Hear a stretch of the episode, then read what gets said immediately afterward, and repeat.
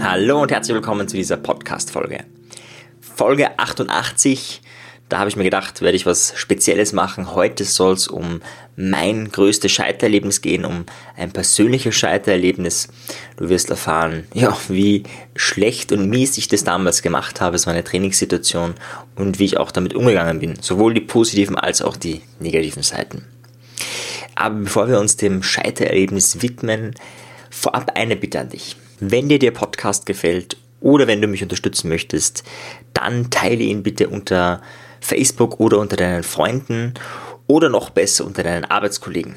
Warum am besten unter den Arbeitskollegen und oder Freunden? Ganz einfach, das sind die Menschen, mit denen wir die meiste Zeit verbringen und wenn nur du dich weiterentwickelst, aber deine Umwelt nicht, ist die Veränderung nicht so nachhaltig, wie wenn deine Umwelt es auch macht. Ja, du kennst es aus der Folge Nummer 11, glaube ich war es, da ging es um Umweltfaktoren, wie die Umwelt dich beeinflusst, wie du die Umwelt beeinflussen kannst. Das ist eine Intervention, die ist ganz einfach, ganz leicht und die kannst du ganz schnell umsetzen. Ja, und wenn du mich nicht unterstützen möchtest, dann teile den Podcast trotzdem. Das musst du jetzt einfach sagen, weil es ein hypnotisches Sprachmuster ist. Und zwar, was ist das hypnotische Sprachmuster? Es nennt sich Scheinalternative. Ich sage, okay, wenn du mich unterstützen willst, dann mach bitte das. Und wenn du mich nicht unterstützen willst, mach es bitte trotzdem. Du kennst es vielleicht, wenn du dich mit Hypnose ein bisschen beschäftigst. Das ist so die Idee zu sagen, ich weiß nicht, ob sie jetzt in Trance gehen wollen oder später. Aber in beiden Fällen ja, ist Trance das Ergebnis, die Vorname, es passiert halt jetzt oder später, aber Hauptsache es passiert. Ja, in diesem Sinne hoffe ich jetzt einfach, dass du mein, mich unterstützt und mein Podcast-Projekt unterstützt, indem du einfach so vielen Freunden wie möglich das persönlich empfiehlst, so vielen Arbeitskollegen wie möglich. Vielleicht kennst du auch Leute, wo du sagst, hey, die können es wirklich brauchen. Oder du denkst dir, es gibt Leute, da könnte ich es brauchen, dass die den Podcast hören. Ja, in beiden Fällen wäre eine warme Empfehlung wirklich sinnvoll. Aber jetzt geht's zum Thema und zwar mein, eins meiner größten Scheitererlebnisse. Ist schon einige Jahre her. Ich habe damals angefangen als Klettertrainer zu arbeiten. Ich habe die Ausbildung dafür gemacht und durfte Kinder trainieren. Und ich habe zu dem Zeitpunkt, ich war 20 Jahre alt, schon einige Trainings gehalten im Kommunikationsbereich und im Bereich Hypnose und vielen anderen Bereichen. Allerdings immer nur auf dieser Non-Profit-Ebene. Das heißt, ich habe zwar Kurse schon gegeben, ich hatte schon Erfahrung, aber das war immer ja entweder im Freundeskreis oder in einem größeren Bekanntenkreis oder irgendwo, wo man die Möglichkeit hatte, Workshops oder Vorträge zu geben, aber wie gesagt nicht kommerziell. Und damals mit 20, das war mein erster kommerzieller Auftrag, kann man sagen, im Bereich Training. Es war ein Klettertraining. Und für den damals kleineren Marian, den 20-jährigen Marian, war das natürlich ein großes Ding. Es war natürlich der erste Schritt in die Freiheit, der erste Schritt in die Selbstständigkeit, auch wenn es nur ein kleiner Schritt ist. Aber es war klar irgendwie, hey, jetzt geht's langsam los. Und es war eigentlich der zweite Kletterkurs. Den ersten Kletterkurs habe ich mit einem Kollegen gemeinsam gemacht und den zweiten Kletterkurs habe ich dann alleine gehalten mit, ich glaube, etwa acht äh, Kindern, also mit acht Jugendlichen sagt man, also acht Jahre, nee, das sind Kinder, acht Jahre plus minus. Ich hatte, glaube ich, sogar eine Sechsjährige dabei, also es war das absolute Mindestalter. Ja, und wie der Marian so ist, wie sein Narzissmus so spielt, war ich damals einfach vollkommen überzeugt von mir. Ich habe ja Vera F. Birkenbiel auf und ab gelesen, gehört, live erlebt und ich habe äh, Alexander Sutherland Neal alle Bücher, die er so publiziert hat, oder fast alle gelesen und, und wirklich studiert und mir das angeschaut. Anti-autoritäre Erziehung ist eins seiner Bücher und hochspannende ähm, hochspannende Dinge geht es da. Oder auch gewaltfreie Kommunikation. Also ich habe mich wirklich auf der theoretischen Ebene super beschäftigt. Ja, und wir werden gleich sehen, dass die theoretische Ebene in der Praxis oft wenig Sinn hat. Ne? Deswegen motiviere ich die Teilnehmer oder die Zuhörer hier auch immer, das, was ich hier sage, in die Praxis umzusetzen, das mal auszuprobieren. Und nur, wenn es nur in dieser Experimentierblase ist, ich probiere mal so, als ob, weil es oft viel, viel, viel effektiver ist, als irgendwie Wissen zu haben. Ne? Wissen kann vergessen werden, Erfahrungen bleiben für immer. Naja, jedenfalls, ich war ja sozusagen in meinem Selbstbild sowieso ein absoluter Meister. Ich habe ja viel Erfahrung. Ich habe gerade parallel auch eine NLP Practitioner Ausbildung gemacht. Von daher, was soll schon schiefgehen? Habe mich dementsprechend nicht vorbereitet, weil, mein Gott, ein zweistündiges Training, das kriegt man ja so nebenbei hin. Mit dem Ergebnis, dass im ersten Training schon wirklich es drunter und drüber ging. Also die haben, die Kinder haben auf meiner Nase herumgetanzt, man kann es wirklich so sagen. Ich hatte das Training nicht im Griff. Ja, wir sind auch nicht auf die Kletterwand gegangen, das wäre viel zu gefährlich gewesen mit dieser Gruppe. Ich hatte einen speziellen, der war ein bisschen eingeschränkt, äh, körperlich eingeschränkt und ähm, das war aber auch der größte und älteste in der Gruppe. Der wurde dann von den anderen äh, wiederum gemobbt und äh, das war so ein Hin und Her. Da gab es wieder einen anderen. Das war, wenn du dir ansiehst, denkst du dir, das ist ein Engel. Wenn du ihn erlebst, denkst du dir, was für ein Punkt, Punkt, Punkt. Ich werde das jetzt nicht weiter ausführen, könnte sein, dass einer der Eltern diesen Podcast hört. Äh, jedenfalls war da einfach eine ziemliche Konfliktstimmung und ich war irgendwie beschäftigt damit, den Konflikt zu lösen. Und so ganz nebenbei, ein so Prinzip als Trainer ist ja, das Wichtigste ist erstmal man selbst, ja, also das eigene State Management, dann kommt die Gruppe und dann kommt das Individuum. Ich habe es umgekehrt gemacht. Ich habe nicht auf mich geschaut, ich habe nicht auf die Gruppe geschaut, ich habe mal auf die Individuen, auf die individuellen Bedürfnisse geschaut, was dementsprechend katastrophal war. Ja, also Während ich das Problem von den einen gelöst habe, haben sich zwei andere irgendwo gerauft und äh, wie ich dann die auseinandergebracht habe, haben sich dann ein paar beschwert, dass sie da jetzt noch nicht klettern können. Äh, dann gab es viele andere, die ähm, haben sich irgendwie falsche Schuhe angezogen und dieses und die, also es war ein drunter und drüber, also wirklich die Katastrophe. Ich war ziemlich fertig nach dem Training, ja, und wusste erstmal gar nicht, was ich tun soll. Also ich habe gewusst, okay, die Kinder haben jetzt nichts gelernt, ja? außer dass man äh, mir auf der Nase rumtanzen kann, aber rein klettermäßig haben die nichts gelernt. Ja? Also auch das, ähm, man muss sich vorstellen, eine Übung, die man machen, ist den Klettergurt anziehen. Ja? Das hat mit den acht Kindern, ich glaube, tatsächlich eine Viertelstunde gedauert, äh, bis wir das hinbekommen haben. Anyway, auf jeden Fall nichts gelernt. Ja, mir ging's, es war echt anstrengend, war echt fertig nach den zwei Stunden. Und wie die Eltern kamen, war auch jetzt irgendwie nicht so diese mega tolle Atmosphäre von, hey cool, ihr wollt da weitermachen. Ja, und dann bin ich nach Hause gekommen und war erstmal fertig. Und ich habe zu dem Zeitpunkt aber, muss ich ganz ehrlich sagen, das ziemlich verdrängt. Also dieses, dieses narzisstische Selbstbild ist ja trotzdem irgendwie geblieben und hatte jetzt keine großen Emotionen. Und dann habe ich einen meiner Mentoren angerufen, ich habe ihn schon mal erwähnt, der, wie sagt man, Money Coach, ne, Robert. Und Robert also ich rufe ihn an und noch so in der Ding so einfach das mit ihm zu besprechen. Ja, ich hatte jetzt keine großen Emotionen. Und ich rufe ihn an und er hebt ab und ich sage ihm kurz, äh, schilde ihm kurz die Situation. Und ich kann mich noch genau erinnern, ähm, er ist ganz ruhig in der Stimme geworden und hat einfach nur gefragt, ja Marian, wie geht's dir jetzt eigentlich? Beziehungsweise nein, er hat gefragt, Marian, wie geht's dir jetzt? Und in dem Moment sind mir die Tränen aus den Augen geschossen. Ich habe äh, geheult und ja, habe mich einfach mitgeteilt in, in ähm, meiner Schwäche, in dem, was nicht gut gelungen ist, in dem, was aber mein Selbstbild meint, das hätte ich tun, so können müssen, da hätte ich die Kompetenz haben müssen. Und ich war echt fertig im ersten Moment. Es war damals wie Balsam für die Seele. Manchmal braucht man nur jemanden, der zuhört. Mehr braucht es gar nicht. Da braucht es keinen Tipp, da braucht es keinen Ratschlag, da braucht es nur jemanden, der einfach da ist und die Emotionen auch aushält. Ja, und ich war damals so fertig, weil es natürlich mein, mein Lebenstraum war. Also wie andere würde sagen, mein Gott, bitte, jetzt hast du mal einfach nicht hinbekommen, was ist mit dir los? Äh, einmal muss man wissen, ich bin sehr sensibel, also ich bin wirklich ähm, ja, unangenehm sensibel, könnte man sagen. Es kann auch ganz schön nervig und störend sein, auch wenn man das im ersten Moment jetzt gar nicht so mitbekommt.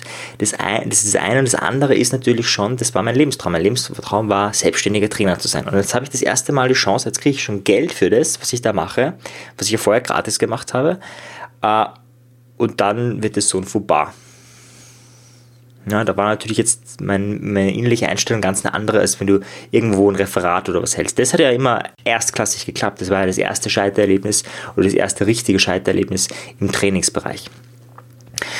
Ja, und dann äh, ging es natürlich weiter. Das war ja zehnmal zwei Stunden dieser Kurs und ich musste wieder rein.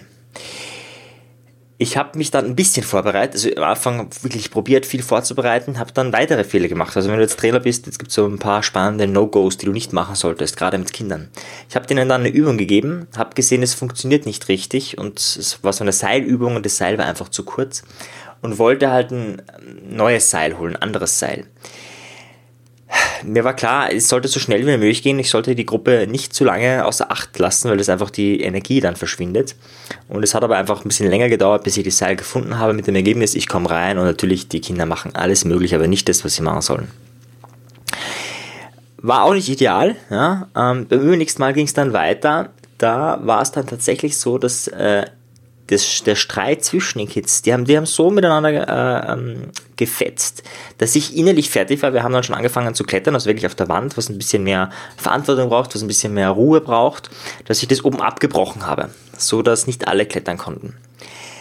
Mit dem Ergebnis, dass ich dann, also war alles fertig und so weiter, ein paar Kids waren natürlich enttäuscht, ist klar, weil die wollten ja klettern, also richtiges Klettern auf, auf der Wand mit Seilen und allem drum und dran.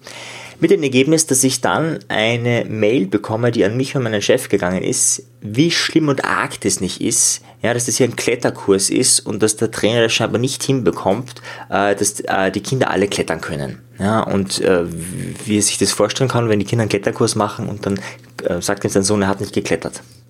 Ja, das war dann so, bam, das war nochmal so richtiger Stich in die Wunde. Ich habe das damals mit meiner damaligen Freundin besprochen und wie ich finde, zumindest auf dieser kommunikativen Ebene, sehr gut gelöst. Ich habe noch nie in meinem Leben so lange gebraucht, eine E-Mail zu formulieren. Und die habe ich dann an beide losgeschickt. Kurz gesagt, hey, du kannst verstehen, habe auch, auch die Situation geklärt, habe auch aufgeklärt, was alles nicht so war. Es ist ja dann so, dass das Kind das ein bisschen anders geschildert hat, als die Realität aussieht und habe aber ganz empathisch und so weiter äh, beschrieben, ähm, wie das war und auch meine Nummer und so weiter losgeschickt, falls es noch Fragen gibt und äh, falls ja noch irgendwas ist. Mit dem glücklichen Ergebnis, jetzt kommt endlich mal eine gute Nachricht, dass mich weder mein Chef noch sonst irgendjemand darauf angesprochen hat. Also die Mail hat scheinbar ausgereicht, dass, ja, dann hat wahrscheinlich der Vater mit dem Kind nochmal geredet und dann war es doch nicht so schlimm. Aber da war ich schon ziemlich fertig. Ja. Ich habe damals schon überlegt, Supervision zu nehmen, war aber ein armer Student und das bisschen Geld, was ich da bekommen habe, also das ganze Kursgeld hätte wahrscheinlich ausgereicht, dass ich mir ein paar Supervisionsstunden nehme. Da dachte ich mir, nee, das kann ich mir jetzt echt nicht leisten. Und habe eben keine Supervision genommen, blöderweise. Die nächsten paar Dinge gingen weiter. Ich hatte dann das Glück, ich habe gerade parallel eine NLP Practitioner Ausbildung gemacht und in dieser Ausbildung habe ich zum Glück eine Technik kennengelernt, nennt sich 1, 2, 3 Meter. Werde ich jetzt nicht ausführen, eine wahnsinnig geniale Technik, um sich an andere Menschen reinzuversetzen, um Konflikte zu lösen, um auch das Ganze aus einer Distanz zu erleben. Und ich habe dieses Modell angewandt für meinen Konflikt und konnte gerade so die einzelnen Individuen und so weiter viel besser verstehen, auch mehr Empathie haben, ja, aber auch mehr Selbstempathie haben. Das ist, äh, wenn du es gut machst, hast du mehr Selbstempathie, mehr Fremdempathie und mehr Distanz zu dem ganzen Problem. Ja, das Ergebnis war, dass zumindest der Kurs okay war, würde ich sagen. Ja, also ich war, würde nicht sagen, dass das der Best-of war. Es war dann schon so, dass manche Eltern geblieben sind. Ja, also normalerweise ist es so, die Eltern bringen die Kinder her und haben dann Freizeit und genießen es auch. Ja, da war es dann schon so, dass ein paar Eltern da geblieben sind und sich das angeguckt haben. Was macht denn dieser Trainer da? Das war auch sehr angenehm, muss ich sagen. Und da ja, ging es schon, wobei ich innerlich schon gestresst war. Also es war jetzt nicht so, dass ich sage, oh yeah, das äh, ist jetzt mein, mein Lebenstraum, so will ich das in Zukunft machen. Später, also gegen Ende des Kurses, habe ich dann einen äh, Psychologielehrer und äh, sehr bekannten Sportkletterer gefragt, wie das eigentlich ist, so Supervision macht. Und dann habe ich tollerweise erfahren, ich hätte die Supervision gratis bekommen, da ich ja Psychologiestudent bin und in diesem Fall wäre das kostenfrei möglich gewesen. Allerdings, ich habe mich so spät bei ihm gemeldet, äh, dass der ersten Termin gehabt hätte, da wäre die ganze Session schon vorbei gewesen. Es hat mich sehr geärgert. Ja, also da merkt man wieder mal, es zahlt sich aus, früher um Hilfe zu bitten äh, und, ähm, und zu beten. Ja. Ähm, ich habe da meinen Mentor gehabt, den Robert, auf der emotionalen Ebene, aber auf der fachlichen, inhaltlichen, auf der ähm, Ebene, hey, didaktisch, wie kannst du mit Kleinkindern umgehen, gerade wenn es so ein schon sehr großes Feld war, also von sechs bis neun, äh, sehr unterschiedlich natürlich, auch ganz eigene Charaktere. Also ich hatte auch nie wieder danach äh, oder auch davor so eine Gruppe. Ich habe schon ein, viel mit Kindern gearbeitet. Jetzt arbeite ich ja nur noch mit Erwachsenen, aber damals habe ich schon noch viel auch gemacht mit Kindern und sowas hatte ich nie wieder. Also das war schon eine sehr eigene Konstellation. Ja, was sind meine Learnings aus dieser Story? Also das eine ist eben, bitte um Hilfe, wo immer du sie bekommst. Das habe ich ja einmal gemacht bei Robert, aber auch das andere. Es wäre möglich gewesen, aber ich habe mir gedacht, nee, es geht nicht, kein Geld, kein Ding. Ach, scheiß drauf, einfach mal fragen, kostet nichts und äh, wenn doch, dann kann man ja sagen, okay, dann nicht, aber einfach sich zu informieren. Das nächste ist ja, also dieses ähm, narzisstische Selbstbild, hey, ich kann eh alles, ich bin eh so toll. Ähm, das ist zum Glück gebrochen, ja. Also das ist einfach klar rausgekommen, hey, ohne, ohne gute Vorbereitung, forget it. Ja. Wenn du jetzt einen Redner siehst auf der Bühne und der sagt vielleicht von sich, der bereitet sich nicht mehr vor und der ist wirklich exzellent, ja, das kann sein, aber wenn es der hundertste Vortrag ist, den er genau so zu dem Thema gehalten hat, dann ist das einfach eine andere Kategorie, als wenn du das erste Mal Training hältst zu einem Thema, wo du sagst, okay, das ist eh so easy, habe ich ja schon hundertmal gehört, äh, machen wir einfach mal. Ja, und letztes Learning, das war erst im Nachgang. Es war dann irgendwann gegen Ende des Klettertrainings so, dass es durchaus ganz passabel war. Ja, also gegen Ende, die letzten Stunden, die waren eigentlich, also da würde ich jetzt im Nachhinein sagen, es hat gepasst, ist alles okay. Ich habe mich reingehängt, ich habe versucht, das wirklich gut zu machen dann. Gleichzeitig war es aber so, dass mein inneres Bild war, boah, anstrengend, negativ und so weiter. Und das hat aber nicht mehr der Realität entsprochen. Das heißt, am Anfang war so, bam, dieses negative Erlebnis. Dann habe ich gedacht, das ist immer negativ, negativ, negativ. Das war es auch ein paar Mal. Auch die E-Mail dann noch von dem Vater. Und dann war es aber eigentlich positiv. Dann hat alles im Endeffekt gepasst. Das war jetzt kein wunderbar perfektes Training, aber es war absolut ausreichend. Ja, und ich habe das aber innerlich total negativ erlebt trotzdem noch. Warum? Weil die Anfangserfahrung so negativ war. Und zu dem Thema habe ich ja das die Podcast-Folge Negativitätsfasten, das ist die Folge 81 gemacht, eben wie man aus dieser Negativitätsspirale rauskommt, gerade wenn es schon getan ist, wenn es schon gemacht ist. Also wenn man dann so weit ist, dass man eigentlich sagen kann, hey, äh, ich kann die Negativität loslassen und das Trauma, in dem Fall ist jetzt kein Trauma, aber dieses starke negative Erlebnis noch so nachhängt, wie kann ich das dann ja, auflösen und dazu ist dann die Folge 81 Negativitätsfasten da sehr empfehlenswert. Das habe ich gelernt, dass äh, sich das nicht von selbst transformiert, ja, dass manchmal das einem noch nachhängt, obwohl man schon Schritte gesetzt hat. Ja, das braucht oft, gerade wenn das eine sehr emotionale Situation ist, braucht äh, die Psyche oder die, der, der Geist einfach noch ein bisschen länger und das kann man aber auch beschleunigen, indem man dem Raum gibt, indem man dem Achtsamkeit gibt, indem man eben zum Beispiel wie bei mir auch äh, jemanden, mit jemandem drüber redet, aber auch indem man die Methode des Negativitätsfasten anwendet, was ich damals eben nicht gemacht hat. Deswegen hat es ein wenig länger gedauert. Ja, so viel zu meinem Learnings aus meinem persönlichen Scheiterlebnis. Ich hoffe, du konntest was mitnehmen für dich. Ich hoffe, es war vielleicht auch ein bisschen heiternd, belustigend für dich. Vielleicht auch einfach äh, spannend zu hören, äh, wie mein, mein Training angefangen hat. Ja, es war nicht das, das glorreichste. Ja, in diesem Sinne freue ich mich, wenn du den Beitrag teilst, diesen Podcast, diese Folge oder auch eine andere Folge teilst. Vielleicht hast du auch eine Lieblingsfolge, die du empfehlen willst, an Freunde, Bekannte, Familienmitglieder, auch ganz spannend, oder Arbeitskollegen. In diesem Sinne, auf bald, dein Marian. Ciao dir, tschüss.